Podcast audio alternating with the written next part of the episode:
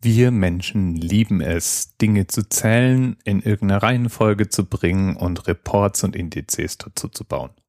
Und so wundert's auch nicht, dass es zu allem möglichen Listen gibt. Der Economist hat eine ganze Menge solcher Listen, die er regelmäßig aktualisiert und veröffentlicht. Und es gibt ein Buch, das heißt Die Welt in Zahlen. Ja, warum auch ausgerechnet ich dieses Buch gekauft habe, gar. Und ähm, dieses Buch sammelt alle diese Listen. Und auf der Suche nach einem Thema für die Folge 113 blätterte ich durch dieses Buch und fand heraus, dass Somalia das Land mit der niedrigsten Kaufkraft ist, nämlich 1,13 kkp, wobei die USA 100 sind. Und dann saß ich so davor und habe mir gedacht, was zur Hölle ist ein kkp? Und was heißt denn das wirklich? So, und fangen wir doch da mal mit KKP an. KKP steht für den klangvollen Namen Kaufkraftparität. Im Englischen ist es nicht KKP, sondern da ist es PPP, nämlich Purchasing Power Parity. Der Grundgedanke dahinter ist, dass eigentlich bei funktionierenden Marktbedingungen bestimmte Güter überall denselben Preis haben müssten. Oder doch zumindest sehr ähnliche Preise haben müssten. Wenigstens über einen längeren Zeitraum. Und dass die Wechselkurse dadurch entstehen, dass sie versuchen, diesen Preisunterschiede und Währungsunterschiede auszugleichen. Wir kennen das bei uns, es wird ja regelmäßig der Standardwarenkorb genutzt, um die Inflation zu berechnen. Das ist genau dieselbe Idee.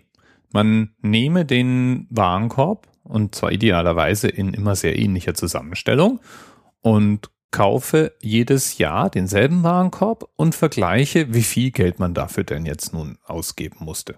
Damit hat man eine Währungsschwankung. Und jetzt vergleicht man das mit dem Einkommen der einzelnen Haushalte und damit hat man eine Kaufkraftschwankung. Der Warenkorb, den habe ich mir irgendwie immer, wenn ich es in den Nachrichten gehört habe, vorgestellt wie ein Einkaufswagen oder so. Aber da wären ungefähr 750 Artikel drin. Das ist ein bisschen mehr, als man in so einen ganz normalen Einkaufswagen reinpackt. Und es gibt eine genau festgelegte Mischung, in der diese verschiedenen Sachen auftauchen müssen. Und da gibt es natürlich Nahrungsmittel. Das macht über zehn Prozent des Warenkorbs aus. Es gibt Tabakwaren, Bekleidung, Wohnung, Wasser, Gas, Brennstoffe. Es ist also ein theoretischer Warenkorb. Und es sind insgesamt zwölf verschiedene Warengruppen, die man da drin findet. Der Economist hat dann eine wesentlich greifbare und wie ich finde sehr schnell verständliche Maßeinheit gefunden, um etwas sehr ähnliches zu machen. Nämlich um vergleichen zu können, wie viel kann ich mir denn jetzt nun kaufen von meinem Geld? Und das weltweit. Und der Index, den der Economist dazu entwickelt hat, ist der sogenannte Big Mac Index. Das ist dieselbe Idee wie der KKP. Also eigentlich müssten Waren überall dasselbe kosten, nur die Währung schwankt. Und deswegen vergleicht der Big Mac Index den Preis eines Big Macs auf der ganzen Welt. Man kann sozusagen einsehen, wie viel muss ich denn jetzt nun ausgeben, um einen Big Mac zu kaufen? Und umgekehrt, wie viele Big Macs kann ich mir denn von einem durchschnittlichen Gehalt leisten? Der Index selber gibt einem zunächst mal aber nicht den absoluten Preis oder sowas, sondern gibt einem eine prozentuale Abweichung von der Norm. Und die Norm liegt in den USA. Das ist sozusagen die Nulllinie. Auch beim KKP ist das die 100% Marke. Und dann haben wir Ausschläge drüber und drunter. Und da erkennen wir, dass der teuerste Big Mac oder der höchst bewertete Big Mac mit ähm, immerhin der absolute Preis wäre 6,44 Dollar aus der Schweiz kommt. Und für 66 Cent kann man ihn in Venezuela kaufen. So, das ist also erstmal, wie sich die Situation darstellt. Es ist auch so, dass man nicht mehr Big Macs in der Schweiz als in Venezuela und umgekehrt kaufen kann. Das hält sich in etwa die Waage. Denn die Preise passen sich eben ganz selbstverständlich den Marktgegebenheiten an. Mehr oder weniger. Jetzt haben schlaue Menschen immer schon vermutet, dass Glück und Geld ja direkt zusammenhängt und haben dann die Vermutung aufgestellt, Es müsste ja wohl so sein, dass die Länder, die die geringste Kaufkraft und die wenigsten wirtschaftlichen Möglichkeiten haben, auch die Länder sein müssten, in denen die Einwohner am unglücklichsten sind. Und umgekehrt, die Länder, die reich sind, die über alle Mittel verfügen, die eine große Kaufkraft haben, müssten doch die glücklichsten Einwohner haben.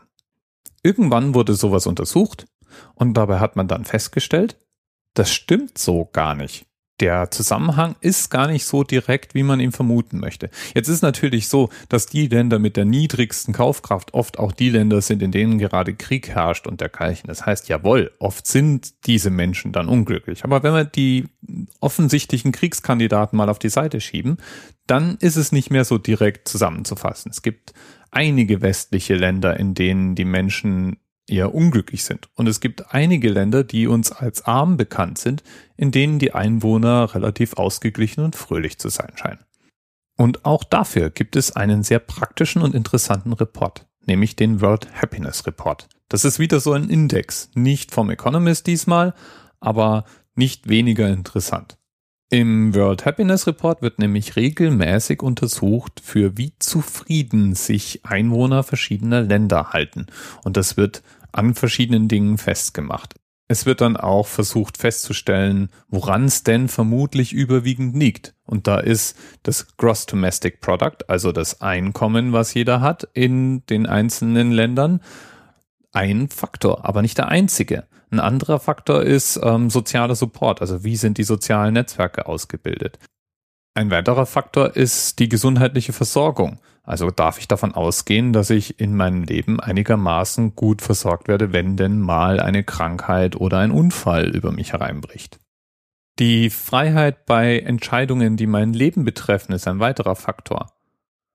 Großzügigkeit meines Umfelds, des Staates, der gesellschaftlichen Akteure ein weiterer. Wie korrupt ist ein Land, ist auch etwas, was anscheinend direkt mit dieser Zufriedenheit korrelieren kann. Und wie sehr fühlen wir uns unterdrückt und beobachtet und kontrolliert. In diesem Report nun liegt für den Zeitraum 2012 bis 2014 Deutschland und Venezuela relativ nah beieinander. Deutschland liegt nämlich auf Platz 26 und Venezuela auf Platz 23 von insgesamt 158 untersuchten Ländern. Am unglücklichsten ist nach diesem Report übrigens jemand, der in Togo lebt. Und den Glücklichkeitspreis trägt die Schweiz nach Hause, die mit den teuren Big Macs. Tja, was soll man da noch sagen? Ich selbst sortiere mich auch bei der ziemlich fröhlichen, zufriedenen Seite ein. Ich könnte mich zwar über unglaublich viele Dinge dieser Tage aufregen, aber ich bin mir gleichzeitig auch permanent bewusst, wie gut ich es erwischt habe. Und ich fühle mich ganz wohl mit den Menschen um mich rum, mit dem System, mit dem ich zu tun habe und mit den Aufgaben, die ich habe.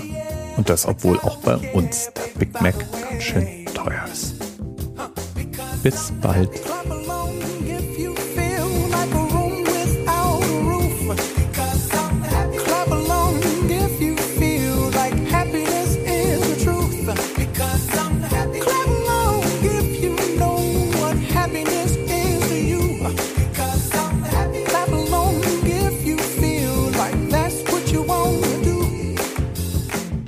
TMRS 10, 9, 8. The experience of 47 individual medical officers.